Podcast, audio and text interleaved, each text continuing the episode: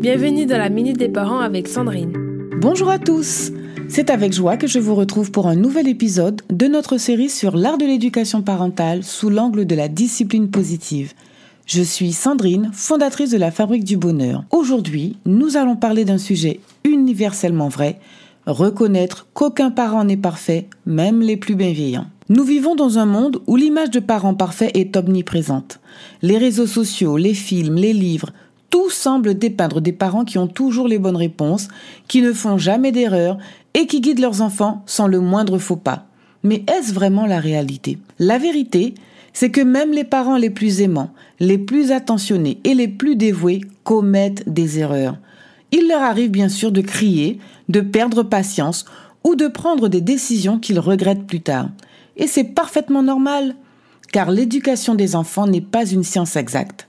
Chaque enfant est unique, avec ses propres besoins et sa personnalité, ce qui rend chaque expérience parentale unique. En admettant nos erreurs, nous montrons à nos enfants que c'est OK de se tromper parfois, que l'important est d'apprendre de ces erreurs et de continuer à avancer. Reconnaître nos imperfections en tant que parents ne signifie pas que nous ne faisons pas de notre mieux pour nos enfants. Au contraire, cela montre notre engagement en tant que parents à fournir le meilleur soutien possible à nos enfants. De plus, cela renforce le lien entre parents et enfants, car cela montre que nous les respectons en tant qu'êtres humains à part entière. Alors, que pouvez-vous faire en tant que parent pour accepter vos imperfections? Tout d'abord, soyez bienveillant envers vous-même, car personne n'est parfait.